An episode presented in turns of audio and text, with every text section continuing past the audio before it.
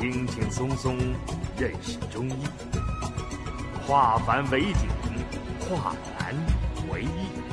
欢迎收听《中医里的智慧》。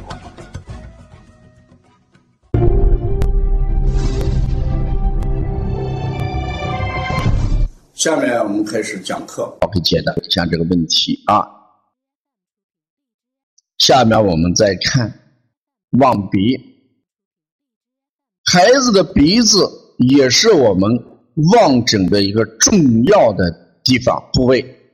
你看这个鼻头啊很重要。如果鼻头发青的孩子一般是腹痛，这种孩子往往会趴着睡觉。换一句话，如果孩子趴着睡觉的时候，你好好看一下鼻子的头是不是发青，这就叫腹痛症。如果鼻头色黄的时候，便秘，你看我经常给这个呃宝宝的妈妈偶尔也看一看。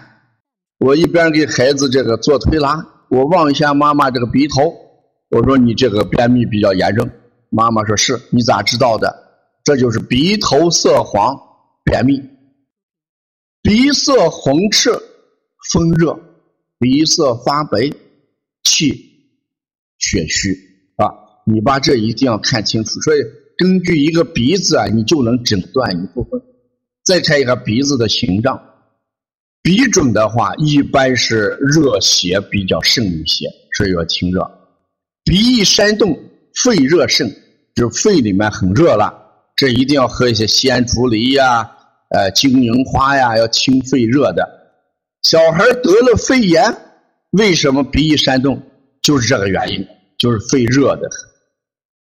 鼻这个念女女啊，就是女同志的女是同一个音。鼻女是什么意思啊？鼻女啊，就是有热嘛，孩子有热。流清涕，我们都知道，呃，外面受了风寒，我们喝一点紫苏叶，拿一耳后高骨就好了。流浊气的话，是外感风热，这往往伴随着咽喉红肿啊。如果鼻子这个形状有畸形，我们一般要考虑先天性的一些因素啊，先天性因素。在这里面，我们推拿中心来瞧的时候，我们往往出现这样的孩子，呃，他什么情况？你像这个有些孩子啊，呃，睡觉的时候屁股撅得老高老高，就像做瑜伽那个下犬式那个动作一样，那。为什么屁股撅得那么高？一定是呼吸的问题了。